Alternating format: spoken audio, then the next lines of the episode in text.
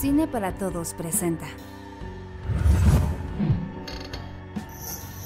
Podcast para Todos.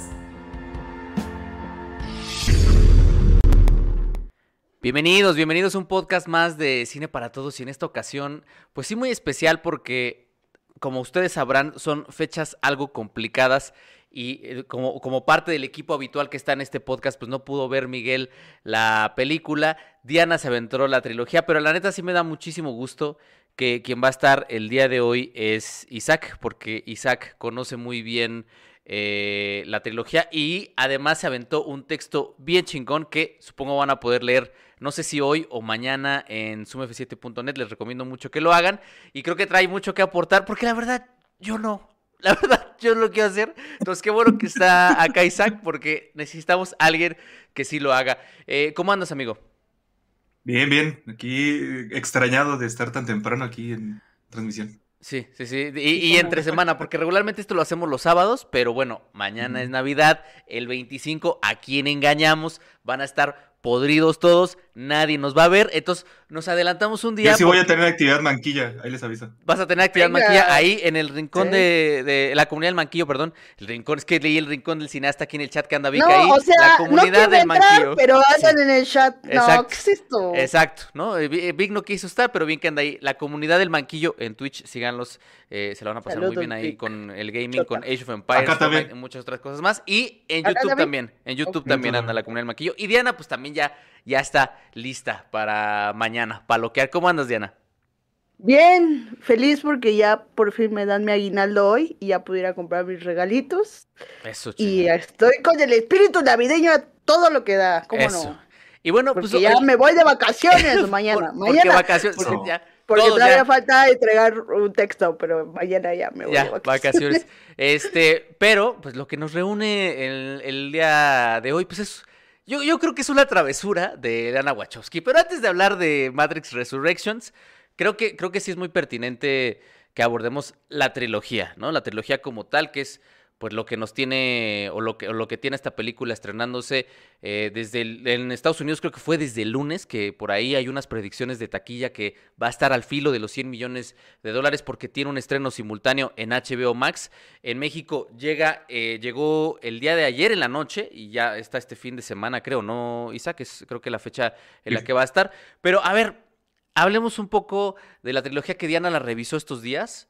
Y pues Isaac, creo que la has revisado pues, muchas veces, ¿no? No, Eh, pues, la trilogía y Verme, Animatrix. verme, tiene sus, sus, sus lo que te iba a decir, voy a sacar mi copia de Animatrix aquí en DVD como si fuese la Biblia. Ah, Sí, perro. justo, justo. Si quieres, si quieres presumirla, tráetela, pero sí, Tráetela. está, está eh, La esta neta, trilogía de original. Animatrix es una Decirlo, chulada. decirlo, eh, sobre todo la primera entrega, la primera entrega, ah, por ahí están apareciendo paganos. notificaciones de Twitch.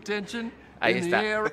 La primera entrega, pues es prácticamente parte, creo que fundamental de la historia del séptimo arte. Muchas cosas empezaron a hacerse distintos desde que se estrenó eh, Matrix en 1999. Por ahí Fernanda Solórzano en Misterios de la Sala Oscura, creo que su ensayo más largo es el ensayo que le dedica a Matrix, en donde habla pues de esta cuestión de la liberación, que posteriormente las propias Wachowski, pues sí, llegaron a, admitirlo, ¿no? Que es una metáfora eh, trans, ¿no? Entonces creo que sí, Matrix, sobre todo la primera parte, es un, un, digamos, es, es la bienvenida al nuevo milenio y es un, es un parteaguas en la historia del cine. Y la segunda, que creo que también tiene ahí unos temas bien interesantes en su construcción de las escenas de acción, también en ese sentido aporta un montón. La tercera, para mí, ya, ya es como el, el desinfle, ya ahí Mucho relleno. Se nos cae un poquito. Pero bueno, en- eh, digamos, ¿qué podríamos reflexionar, eh, Isaac, sobre la primera trilogía que tú me, nos platicabas antes de entrar, que en el texto haces una especie como de comparación, ¿no? Con este caso de las- este tema de las tecnologías. Entonces, primera trilogía, ¿qué podrías como reflexionar, hablar eh, de, esta primera trilogía de, de Matrix? Creo que haría exactamente el mismo corte que hiciste. La trilogía la separaría con Matrix 1 y luego 2 y 3. Honestamente creo que se cuecen completamente aparte. Y eso tiene que ver, uno, con, con Warner Brothers, porque ya sabemos que, que es como Don Cangrejo, ¿no? Le preguntan, ¿por qué hizo una secuela de una película eh, de crítica y de, y de trans, este, política y trans, lo que, lo que guste, ¿no? Porque hay mucho fondo ahí de, de las hermanas Wachowski, pues el dinero, ¿no? Entonces, creo que sí se cuecen completamente aparte y Diana da el clavo que dice, se convierte, pasa de, una película eh, de ciencia ficción a una película de acción completamente. Entonces sí, estoy completamente de acuerdo en eso. Ahí sí, sí siento que se cuecen completamente aparte. Pero hay un punto interesante de la percepción de los panoramas digitales que creo que es lo que nutre cada una de ellas, ¿no? Si, si nos ponemos en 1999, estamos a punto de cambiar de milenio, viene por ahí, por ahí también tengo mi copia del, de, del, del 2K, ¿no? De que qué iba a pasar con las computadoras frente al, cambio del, milenio y cómo iba a, sucumbir el sistema digital ante ello, ¿no? De un lado. Y del otro, pues, cómo estaban percibiendo ya el, tema de, cómo las, la evolución de las máquinas y de los programas de computadora iban a terminar por sustituir eh, la humanidad y, y estos y estos ecosistemas digitales iban a permear la vida, ¿no? Imagínense la visión que tenían para que en 1999 se dijese eso y esto pasó 15 años después, ¿no? Entonces es bien interesante esa propuesta. Creo que para esta saga eh, el tema, por lo menos tecnológico, parte de, del algoritmo y del, del, machine learning, ¿no? Que sucede con, con los eventos de Matrix, eh, ¿cómo se llama la 3? Este, Revolutions. Revolutions. Revolutions. Ajá.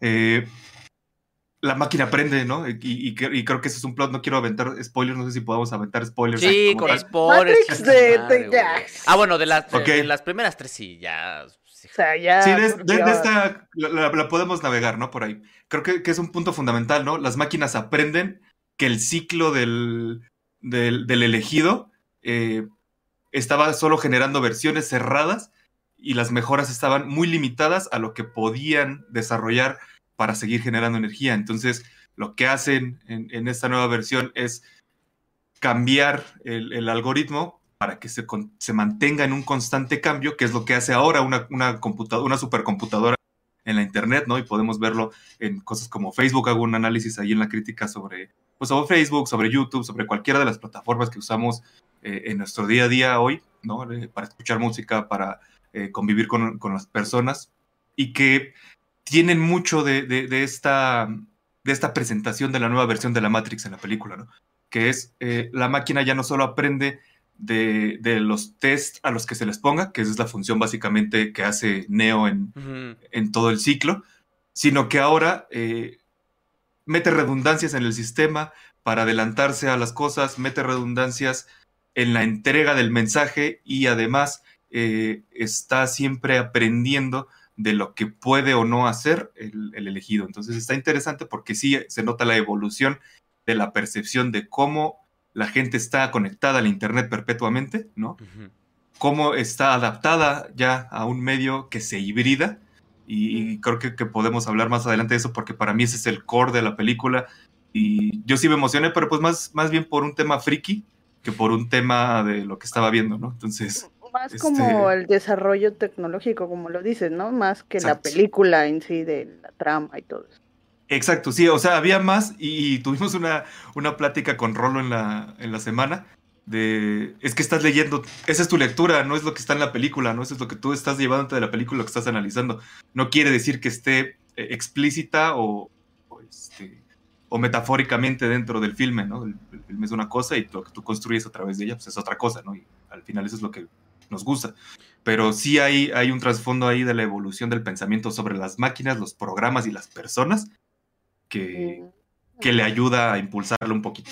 Sí, que ahorita, ahorita que mencionas esta parte de la interpretación de la película que, que tuviste, es que es un poco eso. Ahorita que estoy leyendo a Byung-Chul Han con las no, las no cosas, él dice algo bien interesante cuando aborda la obra de arte desde, desde su filosofía y dice, a ver, güey, o sea, ¿por qué el, el arte es una cosa en sí y por qué es tan maravillosa? Porque pues cuando tú ves una obra, el significante rebasa la cosa, ¿no? O sea, es decir, la cantidad de cosas que puedes interpretar de la cosa es, eh, es infinita, ¿no? Y ahí es donde se enriquece, digamos, todas las lecturas que puedas tener en una película. Y creo que Matrix, la primera es la que permite justo que esos significantes la rebasen, ¿no? O sea, ahí es donde hay más eh, cantidad de interpretaciones. Y, y, justo lo que estamos viviendo ahora, que creo que también tiene que ver con la película, que también lo menciona, lo menciona bien Chulhan con el arte, es que ahora vas a ver una, vas a ver una película o una obra de arte, pero ya antes de irla a ver ya te viste 100 videos de final explicado, este, eh, eh, la trama toda te la, te la contamos, eh, ¿qué no entendiste para yo decirte qué es? Es decir, estás matando ese proceso de, de, este significa, de esa cantidad de significantes inmensa para llenarte tú de ellos antes, de ver la obra y cuando la veas ya estás condicionado. Entonces estás hablando de películas prefabricadas, pero ahorita, ahorita vamos para allá. Este, Diana, a mí algo que me, que me había gustado que, que platicamos, eh, digamos, de forma privada sobre la trilogía cuando la estabas viendo, es que la condensaste en tres palabras cada una, ¿no? Eh, creo que eso sí lo mencionaste en Twitch, pero a ver esta primera trilogía, que, que la tienes bien fresca, ¿Cómo la viste? Yo, o sea, yo, güey, yo le estaba viendo y yo así de, no mames, no mames que me perdí esto durante tantos años, pero creo que es bueno, es bueno. O sea, yo me sentí feliz de verla ahorita que tengo conciencia, eh, pues disque, tengo raciocinio y puedo eh, configurar todo lo que me estaba diciendo la película. Y fue una experiencia maravillosa. Eh, como dices, estaban diciendo que, que, lo de la trans lo, se lo inventaron. Pues es que más allá de trans, creo que tiene que ver con la identidad, porque hay un plano donde Neo se, despierta en la Matrix y está el espejo y está roto en tres partes. Entonces su rostro se divide en tres partes. Es como de, pues eso tiene que ver con la identidad de Neo, que no sabe quién es, y pues obviamente de eso se va a tratar esa primera parte, ¿no? La segunda, pues sí me gusta, porque es de acción, como dices. Creo que las escenas de acción están bien pinches construidas. Fíjate que decías que si la volvías a ver, te, te, te, ya no te iba a gustar tanto, pero yo la vi, es, es cierto que los efectos, los efectos especiales ya se quedaron muy atrás, pero no te molesta tanto. Es que la secuencia de la autopista, o sea, por ejemplo, sí. si, uno, si, uno, establece vasos comunicantes, ves, ves Tenet, güey, y ves la secuencia de la autopista de, de Matrix eh, Reloaded, y dices, este que te, güey, o sea, Nolan... Sí. Nolan, Nolan, o sea, exacto. La, la, la, casi se la calca. Sí, la midió, la, nada más que al revés, ¿no? O sea, hace muchas cosas Ajá. muy interesantes, ¿no? Pero ahí, ahí hay un vínculo muy interesante, ¿no? Sí, sí, sí. Y, y de la 3, pues, ¿qué te digo? Creo que sí tiene cosas, obviamente tenía que tener un final y creo que una, una película como Matrix es difícil cerrarla de alguna forma y creo que, pues, mat perdón por el spoiler, matando a a tu héroe era la única forma porque pues al final es sea, el viaje del héroe, ¿no? Eh, lo que sí es que es, tiene demasiado relleno, es como la primera parte es como preparándose para la guerra, que creo que se podía reducir. Y ya la segunda parte creo que es la que más me entretuvo, que es ya el enfrentamiento que tiene este Neo con, con Smith, que es, creo que, creo, y fíjate, es algo bien curioso porque las tres siempre, siempre están presentes en la cultura popular. O sea, yo no había visto la 3, pero en la escena donde está lloviendo y se están enfrentando, sí la había visto. O sea, en, recreada, en memes, en imágenes. Y, es bien interesante cómo toda esa Matrix, la, primera parte, queda en el inconsciente colectivo y creo que al final son esas cosas que si bien no son de, después de la primera ya no son tan populares, sí se quedaron con la gente, o sea, como que la gente las les tuvo cariño y eso está bien padre, o sea, híjole, como... dale, dale, dale, dale, dale, dale. No, no, dale, dale, dale. Sí, no, yo, yo iba a decir nada más eh, complementando lo que dices Diana, conforme se acerque la consolidación del metaverso, obviamente van a ser películas todavía más eh, citadas y, y pensadas y no y eso es algo ya hablando ahorita de la, de la 4, que es como digo, ¿para qué la hacen? Si la 3, usted puede decir que es buena o mala, pero pues al final forma parte de una, de una saga que ya está completa.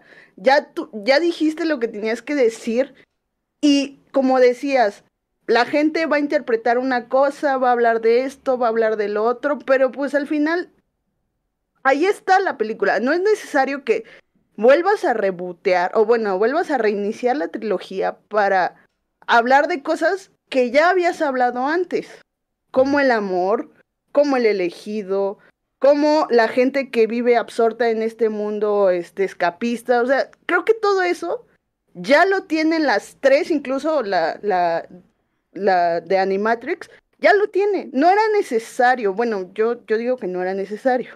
Ahora, quieren, si quieren también comentar, ya que que Isaac la sacó un poco Animatrix. Yo no la he visto, la verdad, porque eso también pasa un poco, ¿no? Estas películas lo vimos con Spider-Man la semana pasada, lo vemos con, con Matrix esta semana. Creo que si no eres fan de la, de la saga, sí, que es mi caso, sí no las ves con esos mismos ojos de amor, ¿no? O sea, sí pierdes como esa, como esa sensación de ciertas cosas que pasaban y yo, yo era como de, es que esto me tiene que mover porque están haciendo Sí, una sí, sí. referencia directa a tal, pero como no soy fan, que también me pasó con Ghostbusters, pues no me está moviendo en absoluto, ¿no? Entonces, creo ah, que me sí- falta ver eso. Creo que sí son como esos, esos, este tipo de películas Y- o productos Ajá. son muy, muy, muy, muy, muy, muy encadenados a tu vida como fan con esos productos. Sí, la, la 4, fíjate, está muy encaminada a eso. O sea, no, no vas a entender varias cosas si no has visto las anteriores. Ahora, lo A que. pesar de que te bombardeen toda la película con escenas para que rellenes esos espacios. Sí, sí, sí, de, ah, esto pasó acá, este, pero yo, yo tuve ventaja, o bueno, más bien yo tuve suerte, porque The Animatrix está en HBO y está en forma de película. O sea, no sé si fue una película en sí o fue una serie, eh, una serie de cortos que pasaban semanalmente o no sé. Pero yo la vi, ¿sí? Ah, pues yo, yo la vi así entera como una película y eso me ayudó a mantener cierta coherencia, porque vi la 1, la 2, Animatrix, y ya la 3, porque así me recomendaron que la viera. Y pues ahora es como de, pues no soy fan, pero creo que sí está bien chido verla así. Ahora, entiendo a Jerry porque Jerry sí creció con, con Matrix, o sea, sí, sí fuiste al evento, o sea, sí viste cuando sacaron las, las, los cortos, ¿no? Animados o... Sí, yo, O o, bueno, sea, no sí, sé. no, no, o Ajá, sí, que- sí está en mi eh, línea sea, temporal, pero no, Ajá. o sea, por ejemplo, yo, No, no tuviste interés y por eso Ajá, también lo entiendo. exacto, Ajá, sí, sí, sí, lo entiendo. Entonces, sí, creo que sí. sí, Tienes pero... que ser fan para, para ver la 4, entenderle y pues entrar a, a su mundo otra vez que vuelvo. No era necesario. Sí, y mi, mi experiencia con la primera fue verla y decir, puta, no entiendo ni madres, pero pues, ya la vi. Y luego me acuerdo que, porque mi papá compró un, las tres de jalón, ¿no? O sea, ya, ya la vi más grande. Y me acuerdo que con la que me, me obsesioné mucho fue con, con la segunda, con Reloaded, Ajá. precisamente por esa secuencia de la, de la carretera, que la veía y yo decía, ¿cómo le haces para lo de la moto? Ya ven que se mete en la moto y sentido Sí, contrario. sí, Esa- sí. eso está, o sea, es una, ¿no? Una locura, güey. Y la veía mucho, la veía mucho. Ya, tercera, dije, no, güey, eso esto ya es otra cosa. Pero sí creo que, o sea, en términos generales, la trilogía empieza, obviamente, con una película capital de la historia del cine y termina, pues ya, porque tenía que terminar, porque la verdad es que Lo convencional.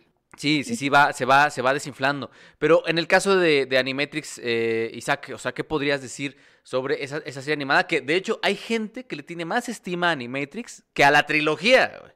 Yo no sé por qué, porque no las he visto, pero lo No sé. mames, es que sí, sí, sí Sí está trae. muy cabrón. Sí Sí trae. sí trae. Es que, sa- ¿sabes qué pasa? Y voy a, voy a traer a colación dos comentarios que hicieron acá y, y dos series más. Este. Primero comentan que tiene mucha influencia del anime, sí, totalmente. Es 90% japonés esa película, ¿no?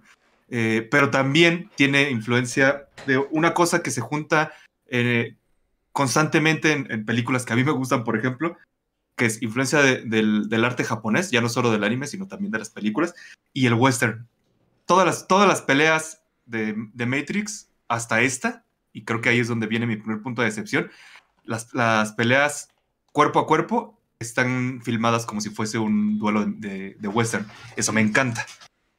No, todas las peleas cuerpo a cuerpo son así, entonces se, se nota como, como mucho ese amor hacia allá. ¿A dónde voy con esto? Si, si, si ponemos en comparación con Love, Dead and Robots Mm, mm. y con Sí, sí, eh. Visions de, de- Star de Wars. Star Wars, Ujú. tenemos, tenemos de la, la influencia de Animatrix, ¿no? Eh, ¿Qué pasa con Animatrix? Son cuatro cortos que explican cuatro momentos de la historia entre, digamos, la revolución de las máquinas, para hacer alusión a otra saga, y el, el punto del elegido o el ciclo del elegido, ¿no? Entonces, son muy buenas porque sí te explican muchos agujeros que están ahí de, sabes que hubo una guerra, sabes que hubo una eh, aniquilación humana, sabes que hubo un, este, más bien que, asesinaron al mundo también, ¿no? Entonces, pero no sabes exactamente cómo pasó y esta te mete esas historias, pero al ser historias tan eh, cortas, ¿no? Ayudan a que sean concisas, a que el contenido esté allí y que no solo el contenido manifiesto, vámonos al psicoanálisis, sea, sea, sea este, esté cargado de muchos significados, sino que otra vez te lleva a decir, no mames, ¿y qué pasa si esto? ¿Qué pasa si lo otro? Y, y ya lo conectas con las películas y dices, no mames, sí, hay, hay aquí un trasfondo bastante denso de, de- del, del pensamiento sobre, el- sobre los, los elementos virtuales y los elementos físicos, que eso es otro punto que quisiera rescatar, pero lo, vemos más adelante, ¿no? Entonces, Animatrix cumple esa función de conectar toda la historia, el lore, digamos, de, fuera de, la- de las tres películas y ayuda a que, a que el- entiendas el universo. Eso obviamente es, es un contrapunto para las películas porque pues la película debería funcionar por sí misma, ¿no? Y si necesitas un cómic y una novela y cuatro cortos y que salgan las Wachowski a decirte es que si era eso, pues ya pierde todo el sentido lo que viste en la película, ¿no? Entonces, ok, sí son muy buenos, me encantan, siento que, que también tienen su fanbase más aguerrida porque sí son eh, muy, muy buenos los, son cuatro si no mal recuerdo, cuatro o cinco cortos. Este, entonces, vale, eh, Animatrix tiene, tiene, creo que hasta tiene su impacto, igual que la primera película, en cómo se, se hizo animación a partir de ella. Ajá, Y es que la animación te, te transmite también mucho. Me acuerdo del capítulo del chico, que así se llama, el chico, el no sé qué. La animación es súper, eh, digamos, eh, o sea, como que las líneas no están bien definidas y Como lo hace por ¿no? algo. Ajá. Y lo hace por algo, eh, como en la de Richard Linklater, no me acuerdo cómo se llama. Eh, película. en este Scanners Dark- Darkly, ¿no? Ándale, creo que sí. Entonces tiene, tiene un sentido la animación en todos los, los capítulos y es algo que a mí me llamó mucho la atención, pero sí, o sea, yo, yo no la pondría como mejor que Matrix, por ejemplo, pero sí es muy, muy buena. Sí, tiene, tiene un, un fanbase muy, muy cabrón. Y, y digo, creo que es un poco, hasta cierto punto, una, termina por ser una tetralogía, digamos, no directamente, si, si tienes este compilado de cortometrajes que te ayudan a entender qué fue lo que pasó y, qué, y, qué, y cómo fue que se, digamos, que se formó todo este universo. Ahora, ya hablamos un poquito de la trilogía, vamos a platicar de la cuarta película, de decirlo. Las, las hermanas eh, Wachowski no estuvieron las dos por una razón muy sencilla. Eh, estuve viendo algunas entrevistas con Lily y Lily dice que pues se aventó Sense8, se aventó Jupiter Ascending, se aventó Cloud Atlas y dijo, ¿saben qué? Esto, hacer cine es muy demandante y yo quiero unas vacaciones. Le dijeron, ¿sabes qué? Además Queremos- me la fumé con todo. Ah, exacto, exacto, exacto. Además, o sea, Ya, sí. con- ya después de, de Cloud Atlas ya no sé qué hacer más para, para, para hacer algo más loco. Gracias. Sí, gracias. Y entonces decidió, eh, ella eh, pinta, pintó un montón, entonces decidió dedicarse un poco a la pintura, tomarse unas vacaciones. Cuando llegaron a ofrecerle esta oportunidad, eh, dijo que no, y entonces Lana decidió aventarse solita la chamba de dirigir Matrix Resurrections. Ahora, yo la verdad, yo la verdad, ayer andaba así, o sea, casi como Adam Driver pegándole a la pared. O sea, ¿por qué, güey? Por- O sea, ¿para qué? Entonces, yo, yo la verdad quisiera no opinar tanto porque les voy a platicar. Cuando salió el tráiler, hablamos un poco del tráiler. Y dijimos que Oh. nos parecía que visualmente, pues la verdad estaba muy limitado. Llegó alguien a los comentarios y dejó de verdad una tesis de licenciatura en los comentarios de por qué no habíamos entendido el tráiler de Matrix, porque él era muy fan de Matrix y era eh, había leído todo y había visto todo. Entonces yo dije, miren, ayer que la vi, dije, me voy a abstener de pelearme con esta banda tan Oh. clavada este del mundo de Matrix y no no quiero hablar de ella. Lo que sí quisiera decir para hacerle el micrófono a ustedes, es que para mí la película o, la- o la motivación del por qué se hizo esta cuarta entrega está condensada en una frase, en una frase que le dice Jonathan Groff a Keanu Reeves, que lo puse ahí en el TikTok, que le, le dice él, oye, ah, porque el plot de la, de la película es que efectivamente existió una trilogía de Matrix, pero es un videojuego, lo cual me parece hasta ahí muy interesante. Entonces, eh, Neo, Thomas Anderson, cree que todo lo que vivió en la trilogía es una especie como de paranoia, psicosis, llámenle como quieran, y que, y, y que plasmó en su, en, su, en su juego. Entonces, en este diálogo, Jonathan Groff, que es el ejecutivo, que es como quien lleva ahí y mueve toda la compañía, le dice, ¿sabes qué? Warner Brothers, ¿no? que es muy meta, yo entiendo que es muy meta, pero Warner Brothers quiere hacer una cuarta película y la vamos a hacer contigo o sin Un cuarto ti. juego. Un cuarto juego, un cuarto juego, perdón. Y lo vamos a hacer contigo o sin ti. Y entonces, eh, yo creo, yo creo, y por eso le puse ese título al, al podcast, que Lana dijo, pues, de, o sea, que le dijeron eso y que ella dijo, de mi arte a tu arte, güey, pues prefiero mi arte, ¿no? Entonces, si alguien se va a cagar en mi obra, pues prefiero hacerla yo. Prefiero ser yo quien, quien haga eso. Entonces, pues le entro, aunque no quiera. Para mí, Le voy a entrar, pero me ofende. Dame el dinero, pero me ofende pero me Me ofende mucho, lo tomaré, pero me ofende mucho. para mí, esa es la razón por la cual existe una cuarta película. Y ya, güey, yo no quiero, o sea, a lo mejor ahorita Isaac me hace entenderla de una forma distinta porque para mí, ella o se reía de mí o se reía conmigo. Y yo creo que se estaba riendo. Ajá, esa, es que, es que para allá voy. Los quiero escuchar, güey. Yo ya no quiero decir nada más, güey. Ya los quiero escuchar, güey. Antes pregunta, pregunta César quién, quién guionizó Lana. Ah, no. Lana. Si fue Lana junto con otros dos escritores. Fueron tres guionistas, Sí. pero no me acuerdo el nombre de los otros dos.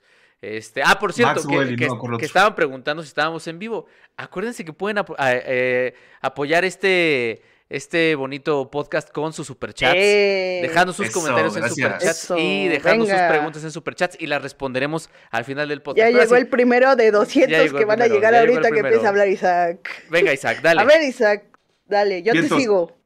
Creo que antes hay, hay dos películas, una la mencionan acá y la otra creo que le, le checa la base en, algún, en alguna charla con ustedes, que es Ready Player One. Sí, definitivamente Ready Player One tiene mejor planteada la idea de un metaverso y de un universo paralelo digital que esta, definitivamente.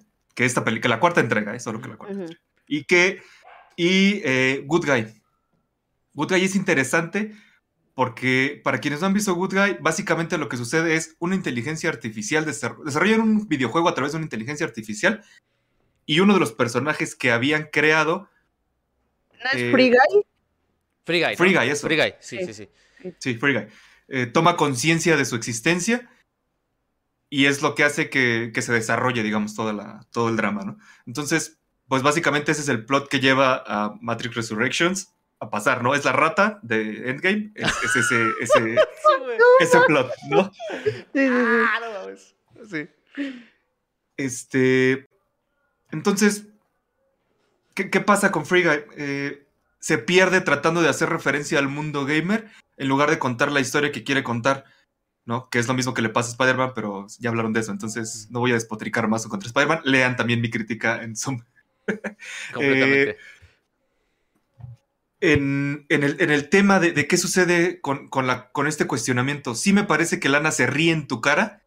De me dijeron, aquí hay un chingo de dinero, estamos ávidos de recibir algo de este tercer aire de Keanu Reeves. Y tan es así que iban a estrenarla al mismo día que, que John Wick originalmente, ¿no? Entonces, quiere decir, solo Keanu Reeves puede competir con Keanu Reeves. Sí, exactamente. Está cabrón que, que el pensamiento de, de los estudios esté de esa manera, porque además eh, creo que también eh, tiene algo que ver ahí Warner con, con John Wick, ¿no? Entonces, Sí, es interesante. de Warner. Ajá. Entonces, fuera, fuera, digamos, del contexto económico, Lana se ríe de ti todo el tiempo, tanto, y, y eso sí lo agradecí, que se burla del bullet time. ¿no? Eh, creo, creo que eso es fundamental. Si bien, y, y lo mencionaba Jerry fuera de, de cámara, como le gusta decir al Sebas, este, eh, el, el tema del, del brainstorming con los, con los, lo- los comentarios de la gente, el, el estudio de mercado y todo eso, eh, me parece un poco ridículo, pero tiene sentido cuando eso seguramente fue lo que sucedió, ¿no? Le dijeron, hay mucha gente ávida de historias como la de Matrix, eh, Matrix se percibe de esta manera y, y tenemos que volverla a romper, ¿no? Eh, y, y viene la burla al bullet time, ¿no? Que agradezco infinitamente que no hayan hecho tanto bullet time en esta película porque sí estaba de más, ¿no? Como de, Sí. ya no necesitamos eso, ya lo hemos visto 600 veces en las otras tres películas. Y la- más las referencias que se ha hecho de la cultura pop. Ajá. y que ya no te crees, o sea, y que ya no te crees que Keanu Reeves pueda hacer un bullet time, güey. O sea, hay No. una, una de las cosas que a mí más me, me- me emperró es que Keanu Reeves, exacto, güey, ¿por qué? O sea, la gente no lo está viendo. Un saludo a la gente que nos está escuchando Ah, no, sí, Spotify. era- en porque no era. Neo Ajá. conscientemente. Eh, A la gente que nos está, que nos está este, Ah. eh, escuchando en Apple y en Spotify no está viendo lo que hizo Diana. Pero, ¿por qué Keanu Reeves actúa como el, eh, como el homeless que veo en el parque de aquí, de la Espantón, todos los días. O sea, ¿no? O sea, ¿Por qué hace estas cosas de que de la, manos cuando y- viene la bomba, No, amigos. está cuando- como, como entre, entre crudo y pedo. Está en ese momento en el que te güey. levantas y sigues pedo y como que te mueves raro. Cabrón, yo ni soy, soy la Matrix. No, está esquivando las bombas y mueve sus manitas así. Y, Sí. Pues o es que ya es un señor de más de 50 años, también dale chance. no mames, güey. O sea, Pero es que O sea, sí, sí hace un chingo de jiu-jitsu y lo que quieras, pero sí, pero no mames, güey. Pero, Pero bueno, no ya. mames. Dale, dale, dale, Isaac, dale, perdón, güey.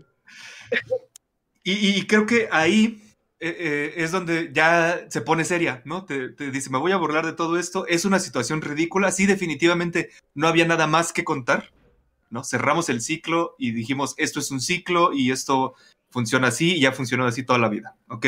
Necesito hacer lo que, está, lo que me está pidiendo la- la- el estudio y la película, ¿no? Que es volver a, a resignificar muchas cosas. Y creo que ahí es donde empiezas a decir, ah, bueno, sí, sí había algo que quería o que podía contar, ¿no? A través de ello. El primero, y, y- esto no es que, que haya innovado en la saga, sino que lo ha mantenido durante las tres películas, es la trascendencia de los actos, ¿no? ¿Qué sucede de, de- de decir que existe un elegido, que es el que va a cambiar el modo en el que las cosas funcionan en ambos mundos, ¿no? Que ya no están, y ahora voy a eso, eh, tan desconectados o tan aparte como pensábamos.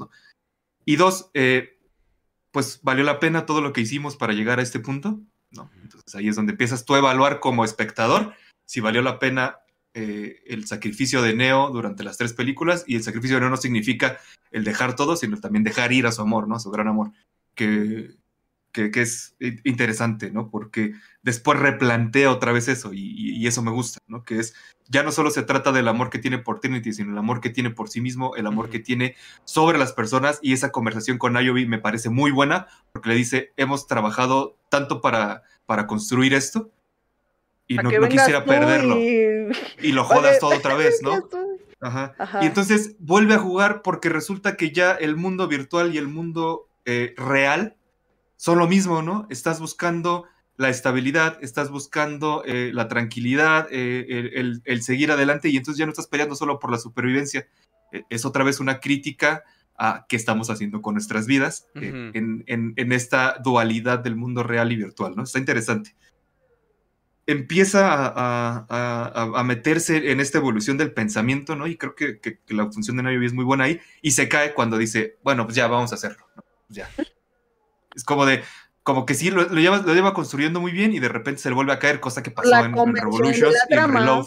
Sí, Exacto. por- Tenemos, que, tenemos que hacer algo. Neo se tiene que pelear en la Matrix y, y hay que rifarse un tiro, ¿no? Aquí y con los robots. Bueno, va, gracias. Que ahí quisiera hacer un paréntesis enorme creo que un gran acierto de, de la nueva visión sobre la Matrix, ya no solo de, de las máquinas, sino de, de los humanos, es el darse cuenta que los programas, las máquinas y los humanos ni son tan distintos ni deberían de estar peleados, ¿no? Y, y es un acierto que digan, Neo cambió tanto la percepción de las cosas que hubo máquinas que se rebelaron contra las máquinas. Eso Sí. está súper interesante. Sí, sí, sí. Y cuando, Pero en The cuando llegan... Ya, ya planteaban eso, ¿no? Pero si no viste Animatrix, Exacto. ah, sabes bueno, nada de tienes eso. razón. Exacto. Ajá, Tiene que Ah. funcionar en la película. Es, o sea, es, Sí. es- es un ecosistema cerrado en teoría, ¿no? Entonces, eh, eso es interesante, ¿no? Y ya cuando ves la conjunción en IO, en el que hay programas que a través de, de- de una representación física conviven con las personas y pueden generar nuevas cosas, que hay máquinas que trabajan con ellos y que los humanos están pasando de su etapa de supervivencia, digamos, están pasando de la caverna al, al este, a la iluminación, pues Ajá. está interesante, ¿no? Porque recuerden que el ocio griego se trata de usar nuestro tiempo no para sobrevivir y, y cosechar comida, sino también para preguntarnos las cosas importantes de la vida, ¿no? Sí. Entonces, ahí es donde empieza la evolución y dices, ah, no mames, estos humanos son más humanos que los humanos que vimos antes y su, Sí. su, su percepción de lo que era la humanidad en Zion no es la misma, por eso Zion desapareció y te lo plantea. Entonces, creo que tiene conceptos bien interesantes que terminan por caerse cuando empiezas. Chocando, ¿no? Yo, yo más que caerse es chocando, ¿no? Porque todo lo que planteas, fíjate, no lo había visto porque yo estaba más atenta. Otra vez me están vendiendo la misma película porque quieren que me crea las escenas de acción. Creo que el estudio está metiendo ahí también presión de, güey, necesitamos una película como lo mismo, de acción, que le gusta a los chavos, que, que sea rápida, con este, escenas este, así, editadas en chinga. Y está también esta parte que planteas que, que Lana este, pone estos puntos interesantes de la evolución, no solo de los humanos, sino también de las máquinas. Eh, pero siento que en algún punto va a ganar el estudio, o sea, se va a volver a convertir. Y ganó. Sí, se nota. sí. se nota. O sea, nada más porque no tuvimos una batalla y que tratan de representarlo con, con el tema de cuando están todos como los equipos y el ejército y todo eso, cuando llega ya casi al final con. Y que le dice, este, es que eso yo lo vi antes, ¿no? Le dice esta, esta Es como, es como el símil de la batalla final entre Smith y, y, Neo, ¿no? En, la, en la 3 pero pues obviamente no termina de cumplir porque no tiene el peso argumental de la liberación de Smith en, la primera y, su desarrollo como personaje en, la 3 y pierde mucho peso, que también es algo que me faltó mucho, ¿no? Lo comentamos hace rato. En la ausencia de Hugo Weaving se siente brutal porque hasta como personas y como actores son contrapartes, Keanu Reeves y, Hugo Weaving. Keanu Reeves actúa más plano, tiene una cara menos expresiva y todo, y todo lo demuestra a través de acciones, que es básicamente lo que quiere demostrar. Y Hugo Weaving es, es, a pesar de ser un programa, tiene una serie de, gesticulaciones que dices, no mames, ¿cómo es posible que un programa tenga la conciencia y la capacidad de representar emociones que tiene eh, Smith, ¿no? Y, eso se pierde cuando cambias de actor. Porque lo aplanan además. O sea, la dirección de, actores en esta ocasión de Jonathan Groff es muy, es muy contenida. Y Jonathan Groff puede hacer mucho más que eso, eh, nos queda claro porque lo hemos visto también haciendo musical y puede hacer mucho más que eso, pero la, dirección ahora del nuevo Smith es aplanarlo. Y justamente, bueno, para quien, lo, se lo pregunta, Hugo Weaving no estuvo por un tema de calendarios, que también lo estamos platicando un poquito antes de, antes de entrar. No, yo, fíjate que, que, no, yo no había, digamos, pensado tanto en eso que, que mencionas, Isaac. No, yo tampoco. Pero, pero también estoy seguro que no había pensado tanto porque dentro de la estructura que plantea Lana, eso ya está al final. O sea, el, gran tema es que en el momento en el que eso empieza a suceder, ya pasó hora y media de película, hora y, media. Y si estás así. además, porque, perdón, o sea, otra vez, perdón por lo que voy a decir, pero he estado leyendo mucha crítica en español. Que, híjole, me ponen a, Lana Wachowski, haz de cuenta, no sé, como Hannah Arendt o así como una gran pensadora de. Es que lo que hizo Lana fue transformar el fanservice porque se está burlando de ti. A ver, el fanservice sea complaciente, sea irónico, sea eh, paródico, sea satírico, es fanservice. O sea, el fanservice, el fanservice tiene solo un propósito. Fanservice, O sea, no hay, no hay fanservice más pensado que otro. no, el fanservice es fanservice. Y, la yo, lo, decía antes que, que, este, que para mí pudo ser un mediometraje, güey. O sea, no necesitaba dos horas y media, porque aparte de la película dura dos horas y media, para contarme esto que me estás diciendo. Me gusta ver a la máquina esta que es casi como un perrito, ¿no? Que está ahí con ellos y, ay, es que nos ayudó a sacarte y tal. La primera hora completa incluso hace intercortes a la primera saga, y aquí no me dejarán mentir. Yo entiendo que se rebotea la Matrix y cada vez que se rebotea su nueva, una nueva arquitectura y todas esas fumadas, güey que nada más son para compensar, como el UCM, ¿no? Como, como Marvel compensa todo con es magia, es magia, es magia. Acá todo lo compensan con ese que se reinició la nueva arquitectura de la Matrix. es la magia. o sea, e, es cuando hacen estos intercortes con la saga anterior para que tú hagas esas conexiones, se ve bien feo, güey, porque esas más son verdes, ¿no? Y, y este, y, Matrix 4 parece comercial de Palmolive, cabrón, de, de Liverpool, de. O sea, no mames, de Palacio de Hierro, güey. Entonces, cuando hacen esos parece, parece que la filmaron en México, de hecho. Parece que la filmaron en México. Por, la paleta de colores que usaron. Por la paleta de colores. Parece una. Perdón por lo que voy a decir. Y ya, me puté, güey. Pero van a llegar. van a llegar a. Por eso no quería hablar. Por eso no quería hablar, güey. Parece, parece, no se aceptan devoluciones, güey. O sea, es que no mames. Neta, es, es colorimetría de, y, diseño de producción y todo de, de, película mexicana de White Sicans, güey. La neta. Ah, no mames, tiene la misma paleta de colores que esta de, del amigo, este. Ay, tan criticada. Para que no, para que no lleguen los comentarios a decir que no sabemos, Lana y su director de fotografía estaban, dijeron que esta película tenía la bueno, tenía la paleta de colores así porque se inspiraron en las obras de Caravaggio. Ese es No mames. para que no espérate, No. para que no digan que no nos enteramos, que no voy, leímos, que no subimos. Pero esa es una cosa y otra cosa es lo que estábamos diciendo, güey. Yo no, yo no la estoy defendiendo, yo solo estoy diciendo para que es No una mames. manera de blindarnos, amigos. Es una De manera Michel blindarnos. Franco. Ya me acordé. Sí, De- no, la de de de- Caravaggio, era de la paleta de colores de Michel Franco, güey. Este, Sí, ya, sí, perdón, sí, perdón, sí, Isaac, sí. pero tú ibas a rescatar ahí de muchos, muchos puntos. Sí, es que, es que hay algo, y, y siento que, que le sucede, me sucedió con, con el hombre que araña y me sucedió con este, con el Snyder Code. Ya saben que, que yo siempre trato de, de separar completamente lo que me gusta y de lo, y, y más bien, acepto lo que me gusta, digo me gusta, vuelvo a verlo y, y- y- y lo consumo, pero también me gusta ser crítico con lo que a mí me gusta y con lo que significa para mí, ¿no? Lo mismo me pasó exactamente con esta película que con Justice League de, de Snyder y con Spider-Man. Hablando del, tema de fanservice y hacia dónde quer- queríamos llevar esto, ¿no? Este, ¿Qué sucede? Pues se ahoga en sí misma.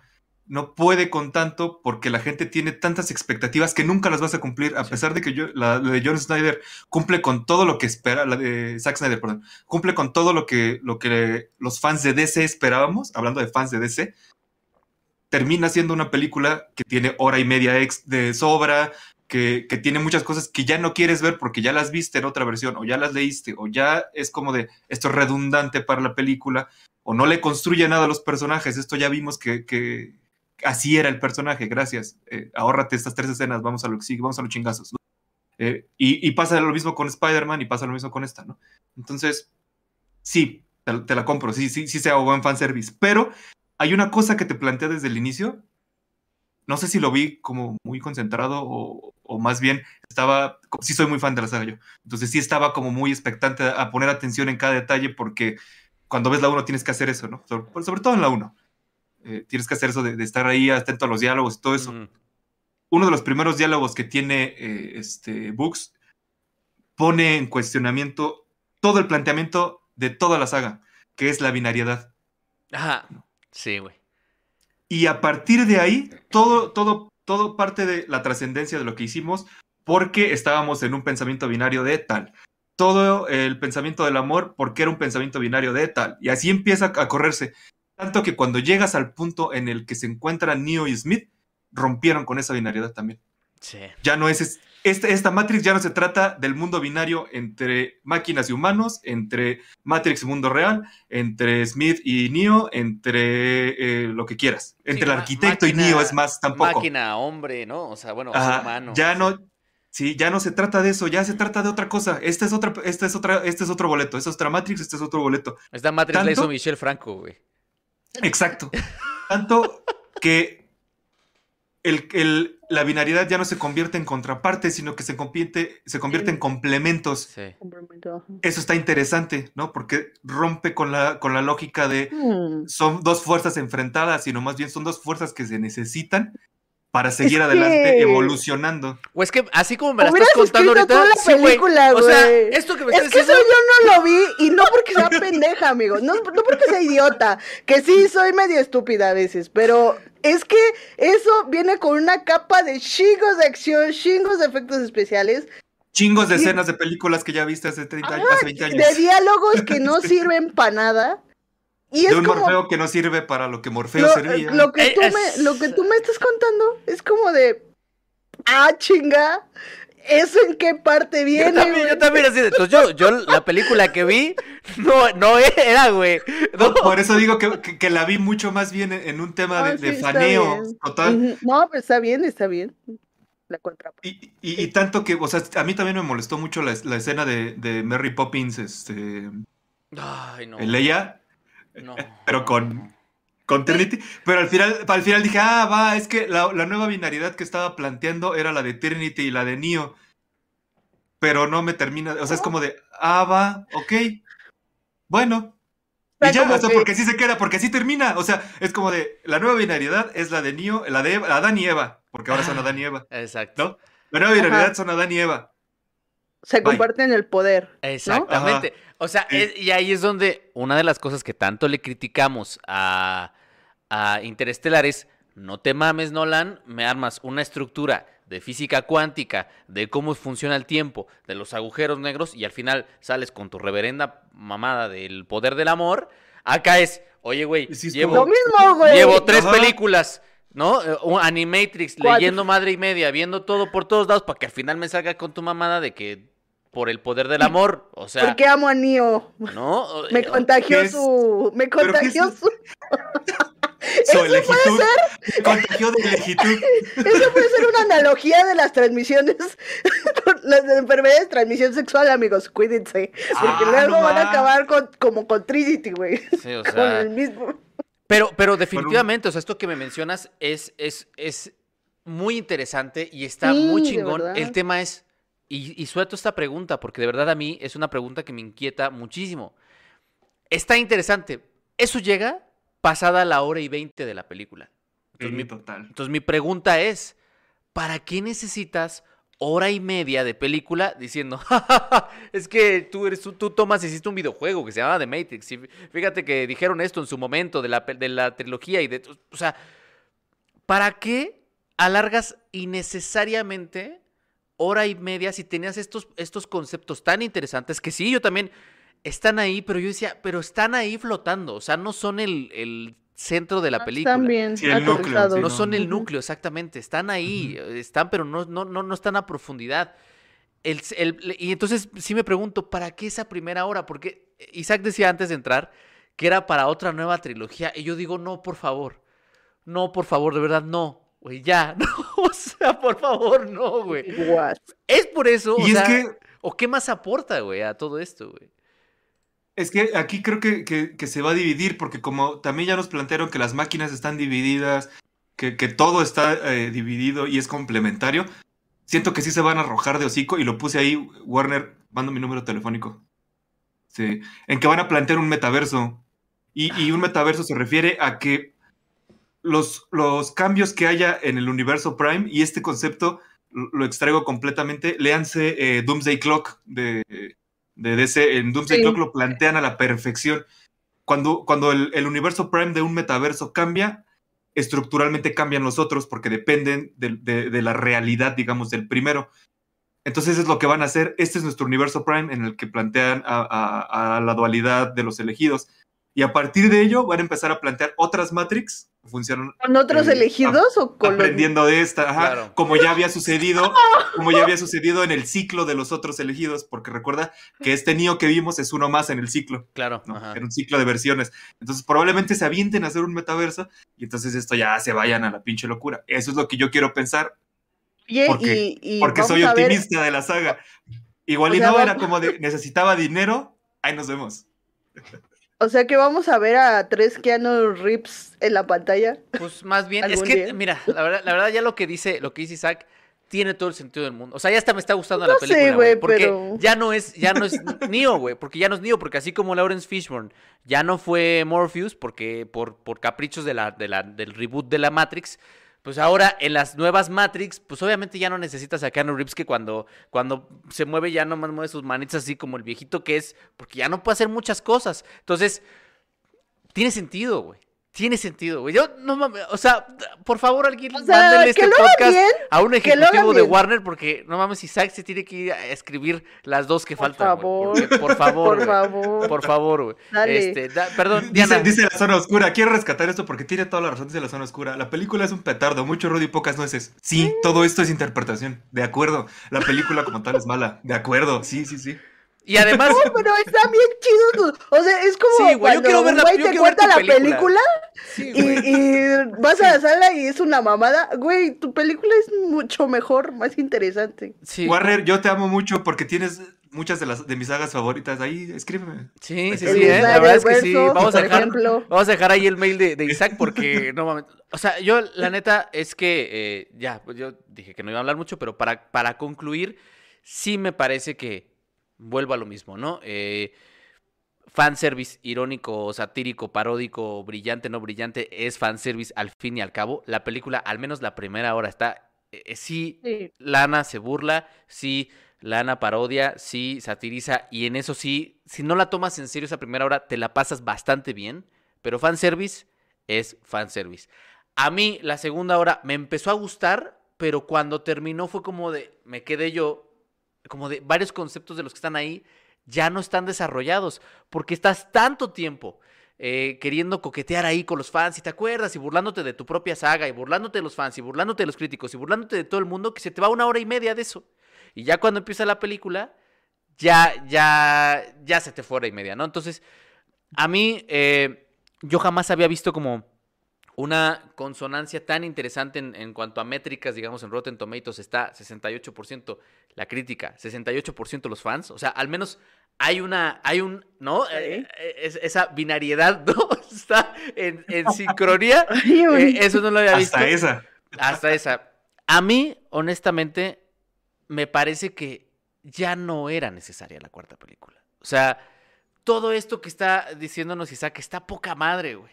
En una sí, novela pero o en no algo. Reeves, güey. O- o ya. quizás- Exacto. Es que es una novela de Quizás sí. ciencia ficción clásica. Sí, güey, o sea. Bueno, no clásica, sí, moderna, pero bueno, Sí, es una moderna, es sí, ciencia sí. ficción. Sí, Ajá. sí, sí. Entonces, está, es interesante. Una cuarta entrega, ay, ¿no? ¿Para qué, güey? Pero quiero escuchar Pues sus sí. conclusiones. Eh, tus conclusiones, Isaac. Ah, no mames, me gusta ese, ese este, hashtag, release de Isaac Cut. Sí, sí, por favor, güey. Por favor, por, favor, güey. eh, eh, ¿Qué pasa? Eh, Esta película es como cuando ves Event Horizon por primera vez. Tiene un chingo de conceptos bien interesantes, Sí. pero se nota la mano, la mano de los ejecutivos ahí. Y dices, puta, la película no cerró, la película es mala, la película eh, se nota recortada, se nota que me falta una hora aquí de película, ¿no? Y, y- y, bueno, en este caso no, aquí me sobra una hora, pero digamos, el, el- el asunto es muy similar, ¿no? La película sí es mala, definitivamente sí se plantea cosas bien interesantes, que fue con lo que yo me quedé, ¿no? Al final, y creo que, con los comentarios que traía, pues, se nota, ¿no? Me, quedé con cosas interesantes, pero porque yo ya venía predispuesto a que la película me iba a poner a pensar, a que la película tiene eh, conceptos interesantes que ha arrastrado durante toda la saga, eh, las tres películas de Matrix, pero, eh, pues sí, no, la película eh, es, es un fanservice toda, ¿no? Es- vive del fanservice, se burla de ti. Creo que hasta es, más, en algún punto eh, juega con el concepto de todas las historias son la misma. Ajá, lo Sí, nunca Lo, que, lo que pasa es que, eh, ¿cómo la contamos, no? Y, y sí, al final, por ejemplo, yo tengo problemas con directores como, como este, eh, el señor oscuro Tim Burton, porque no, es que sí es bien oscuro y sus perspectivas de las cosas, todas sus películas son comedias románticas. Es que, es, es que es el emo, por definición, güey. Es, Ajá, el, es emo, "Oh, todo es el tiempo emo". estoy bien sad, pero ¿cuánto te quiero, güey?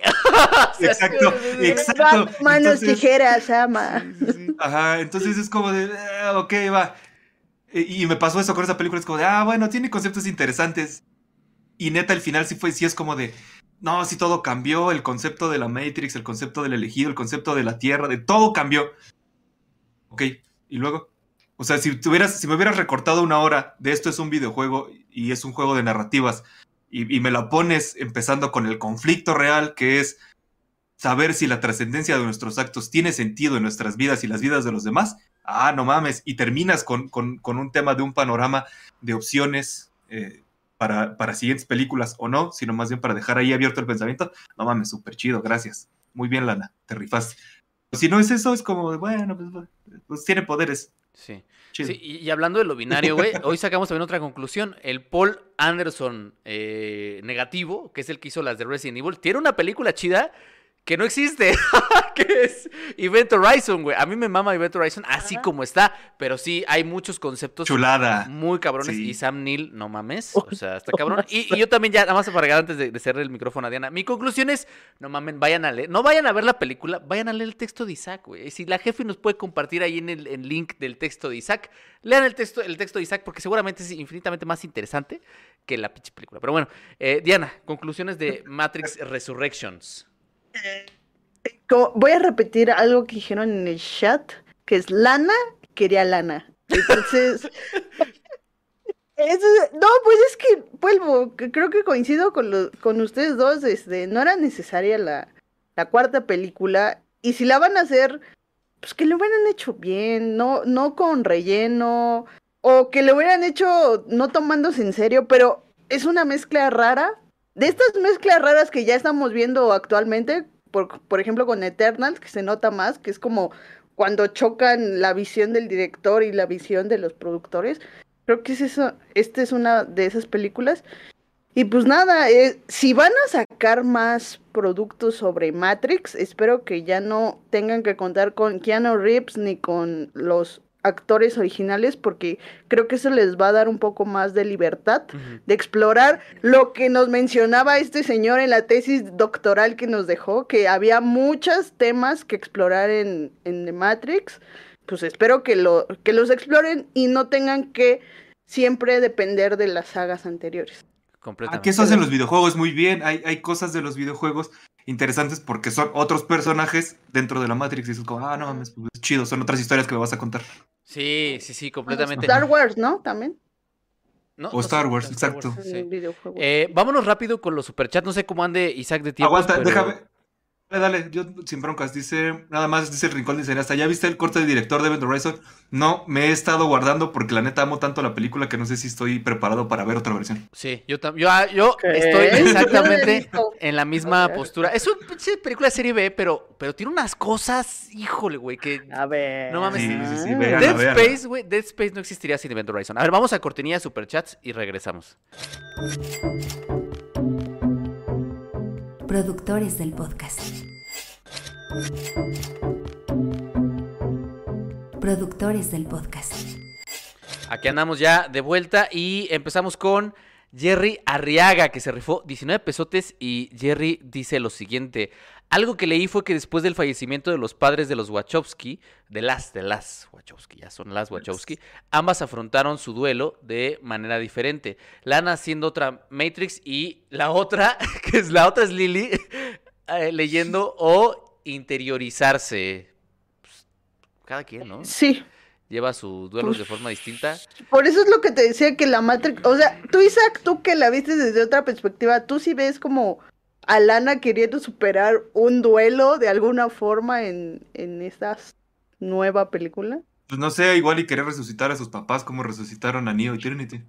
Eso- Oye, eso suena, eso lo hace todavía más profundo. Eso hace que me guste más, güey. No, güey, ya te voy a, ya te voy a hablar. Oye, no, espérate. Oye, voy a llorar, güey, voy a llorar. Ese, es- ese es un. Deus, ese es un Deus bien brutal, me gustó, pero sí es un Deus bien brutal, así como de, se supone que, que la muerte es aquí, o sea, o sea, te mueres en la Matrix, te mueres en la vida real, o sea, la muerte tiene un peso durante toda la saga, y de repente dicen, estas pinches máquinas descubrieron cómo resucitar gente. Sí. Sí, Sí, sí. No, Oye, antes del superchat que diste, Jair Mejía se volvió miembro de Cine para Todos. Nada sí, más. que les recuerdo, Ah, el gracias. 28 tenemos el último podcast del año y va a ser solo para miembros, va a hacerse de lo peor del año. Eh, que yo tenía Matrix en lo peor del año, pero después de que me la contó Isaac, como me la lo contó, mejor, amigo. ya no. Lo mejor es un día antes, lo mejor es el 27. Ah, bueno. Eh, el Rincón del Cineasta, el Big autofinanciándose, dice, nada más vengo a decir que Meteoro es la obra máxima de las Wachowski. va. Muchas Señor. ¿quién lo invitó, güey? Ya vi. ¿Esa es la peli que parece que está en gelatina todo el tiempo? Esa es Sí, güey, o sea, no sé por qué hicieron esa mamada, güey. O sea, no mames, no entiendo. Bueno, ya. Esa es justo la peli. Pero después Irving se rifó otro superchat y él dice, nada más vengo a decir que Meteoro es la obra mínima de las Wachowski, aunque no la he visto. Muchas gracias. Eh, Bien, Juan Irving. Carlos, Juan Carlos por acá, 20 pesos, es la primera vez que anda por aquí y nos dice, nunca me los pierdo en Spotify, pero es la primera vez que los escucho en vivo. Muchas gracias y felicidades. No, gracias Ay, a ti, gracias a ustedes que apoyan Gracias. este bonito podcast. José. Antonio Navarro dice, feliz Navidad, nos vemos al rato en la final del maratón eh, cinéfilo. Es la final. Así es, al rato a las 8. Juan Carlos Mendoza otra vez dice, eh, dejó 20 pesos No dice y ya nada. no volvió a dejar comentarios, que creo que sí vi por ahí alguno. No, ya no dejó. A ver, ahorita lo veo. No, Luego, este, le va a pregunta directamente para Isaac de El Vic otra vez. Dice que Isaac explique Cloud Atlas. Pues es tu momento, amigo. Deja- déjame la hecho otra vez para refrescar los conceptos, porque recuerdo que cuando la vi la primera vez fue como, ¿qué mierda acabo de ver? Yo también, güey. La fui a ver al cine y Sí. salí como de. O sea, sí, pero. ¿Qué? Y luego.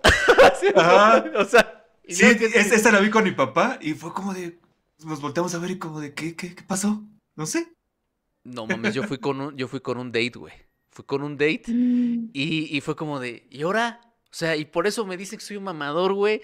Y por eso, este, no Por quiero. eso eh, no, por- no tengo novia en ese Exacto, entonces, decía en, ayer y en- en en- ese en ese entonces. en ese entonces, entonces, no sé, güey, las, las Wachowski en general tienen una filmografía es que si me la explica Isaac, seguramente voy a decir que es una de las mejores filmografías de la historia. ¿Tú viste Sense8, Isaac? Sí, ¿Te gustó? Híjole. es regularona, regularona. Oye, ¿y le, y le hicieron película para terminarla o ya no le hicieron? Sí, le hicieron una película, ¿no? Sí, no, Para- están trabajando en la película, ¿no? Es que no sé si están trabajando o ya la terminaron o no sé cómo esté. Bueno, no la han sacado, pues, pero sí, Ajá. sí hay una película. Eh, y bueno, ese fue el último super chat. Y nada más agradecer a Matías y a Carlos que se acaban de hacer miembros eh, de esta bonita comunidad. Ustedes podrán ver eh, el podcast de lo peor del año y ya pueden ver el de Arkane porque hicimos uno de Arkane que también ya está arriba, eh, exclusivo para miembros. Entonces lo pueden ver. Ejecutor de Reyes, miren que tenía un rato que no se pasaba por acá. Mm, Ejecutor. de Señor. vuelta. Pero bueno, algo más que quieran comentar, Isaac, Diana. Otro Este, hashtag, otro hashtag, perdón. Warner contrata al Isaac. Sí, por. Exacto, Warner contrata al Isaac si quieres ganarle a. Marvel. Mortal Kombat también podría ser. Ah, no mames, sí dice, dice que, que, que tiene otro película, un Mortal Kombat, claro, claro. Y es que puta, me pegan ahí en la nostalgia porque pues Mortal Kombat es también otra joyaza. Sí, completamente. Y, y la neta. Isaac la- sin intentarlo hace que Matrix 4 sea mejor. Sí, güey. O sea, de verdad, yo, la- de verdad, la, me acabas de hacer que la saque de lo, de lo peor del año. Gracias a lo que me dijiste, amigo. La verdad es que sí la, la veo con otros ojos. Y gracias también a Sony, que se acaba de ser eh, miembro. Eh, Diana, ¿algo más que quieras comentar? Eh, nada, eh, pues la neta mm, no me gustó tanto Matrix 4, me esperaba otra cosa, pero pues no sé, vean Matrix 1 y ya.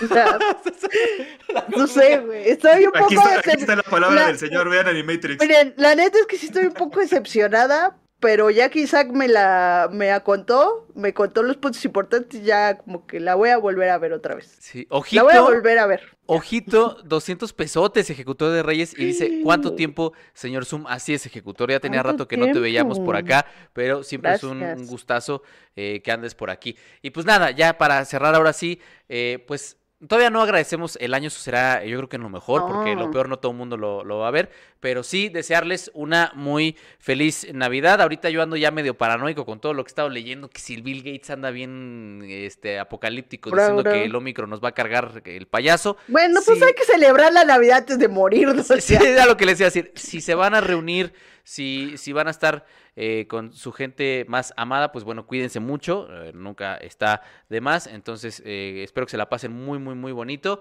Y pues nada, felices, felices fiestas eh, también acá para el buen Isaac y para Diana, que ya está, que ya está preparada. Pásensela muy bonito el día de mañana. Y pues ahora sí nos vemos. ¿Cu- ¿Cuándo, Diana? ¿Cuándo nos vemos? Eh, 27, 27, ¿no? 27 para lo mejor del año y 28 y el 28 para lo peor, eh, Isaac, estás cordialmente invitado, amigo. Espero que va a estar Denise, entonces eso ya es suficiente para que la gente, digo, se quiera presentar. Pero si quieres venir, estás invitado. Yo creo que ese podcast va a estar larguito porque cada quien va a traer sus mejores y pues lo vamos a platicar largo y tendido. Y probablemente, eh, ah, pues es 27, es lunes, va a ser en la mañana, ¿verdad, Diana? Sí. Entonces nos vemos el lunes en la mañana. No sé si Isaac pueda. Dicen acá que invitemos más a Isaac. Isaac tiene las puertas abiertas cuando él quiera. Él colabora desde hace un ratote ahí en Zoom. Entonces léanlo porque seguramente se la van a pasar mejor leyéndolo que viendo Sí. las películas. Gracias Sí. Isaac. Muchas, muchas gracias por caerle. No, Gracias a ustedes por la invitación. Claro, sí, yo creo, nada más déjame revisar horarios. Yo creo que sí me lanzo. Creo que me gustaría más estar en el de las peores que en el de las mejores, Jalo. pero le entro las dos. Los peores quiera. es el 28, que es el Día de los Santos Inocentes, y celebramos un año más de cine, que es el 28 de diciembre. Gracias, Diana. Cuídense mucho. Gracias, Ejecutor. Te rifaste. Muchas, muchas, muchísimas gracias por ese superchat y a todos los que eh, colaboraron con superchats, a todos los que se hicieron miembros, a la gente que nos escucha en Apple y en Spotify. Nos vemos el 27. Cuídense mucho.